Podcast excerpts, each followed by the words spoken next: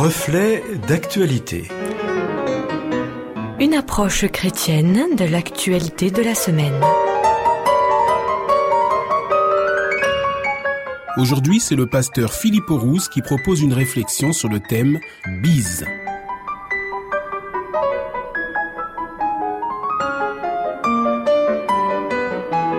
Deux le plus souvent, trois dans certaines régions, voire quatre, ou simplement une en Belgique. En commençant par la gauche ou par la droite, la bise avait ses codes et ses défenseurs.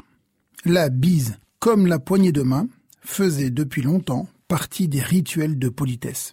C'était avant, avant mars 2020. Depuis, l'autre, même proche, est passé dans le camp des suspects, des personnes à risque, des intouchables. Fini les poignées de main, fini la bise, fini les bonjours avec un contact physique chaleureux. Certains ont tenté le poing, le coude, le pied, mais sans grand succès.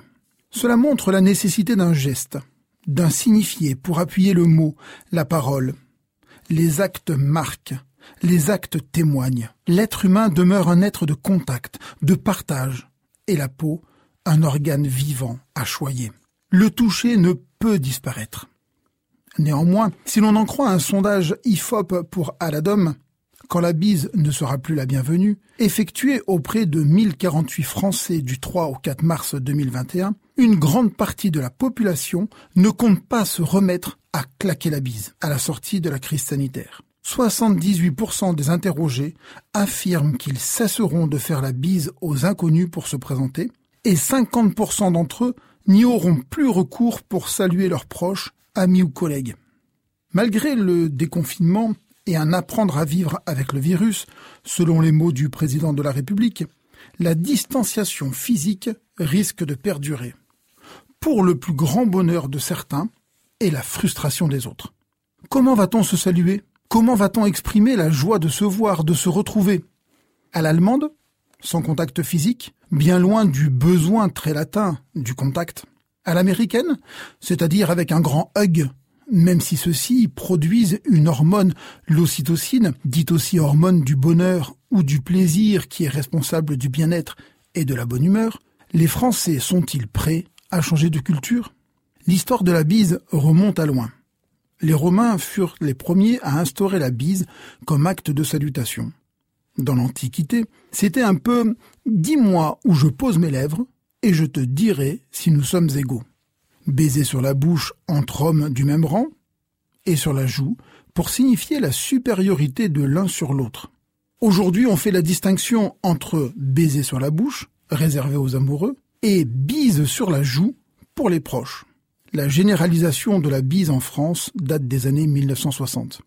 Pourtant, pratiquée comme un geste banal, la bise représente aussi un lien de confiance particulier qui unit deux personnes, une intimité.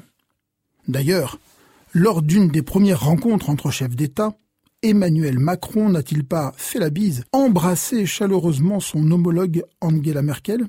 Geste inhabituel à ce niveau de responsabilité, mais dans la continuité de l'un de ses prédécesseurs, Nicolas Sarkozy. Témoignage de fraternité, de proximité, de lien de confiance, ces bises témoignaient de la solidité des relations franco-allemandes. D'où leur importance. Dans le même esprit, le baiser de paix, de fraternité, est d'ailleurs recommandé par les apôtres Paul et Pierre. Saluez-vous les uns les autres d'un baiser fraternel, écriront-ils à plusieurs reprises dans leurs lettres aux chrétiens. Suspecté d'alimenter la débauche, le baiser de paix sur la bouche est néanmoins réglementé par le Concile de Carthage en 397. Il l'interdit entre les hommes et les femmes. Mais revenons à notre bise sur la joue. Qu'adviendra-t-il de sa pratique? Qu'en restera-t-il? Pour les sociologues spécialistes de la question, faire la bise, c'est montrer qu'on fait partie du même groupe. C'est le petit rituel d'appartenance. Mais si vous préférez faire un check du coude à vos collègues de travail et que tout l'open space est partant, allez-y. C'est le moment de faire bouger nos codes sociaux pour les allergiques à la bise. En revanche, puissions-nous garder l'esprit de fraternité qui entoure la bise? C'est-à-dire conserver un signe spécifique pour dire à l'autre je t'accueille dans mon cercle, dans une proximité, dans une fraternité d'humanité. Je te souhaite la paix et je m'engage à tout mettre en place pour qu'elle soit réelle. Car, au-delà du geste, du mot, l'engagement de soi, l'implication dans les actes de vie devrait amener à des relations pacifiées. Le rituel évoluera peut-être. À nous d'en conserver l'esprit et de poursuivre une démarche relationnelle de paix et de fraternité. Je vous souhaite donc à tous un bon jour et vous envoie une bise. C'était Reflet d'actualité, une réflexion qui vous a été proposée par le pasteur Philippe Rouze. Retrouvez cette chronique en podcast.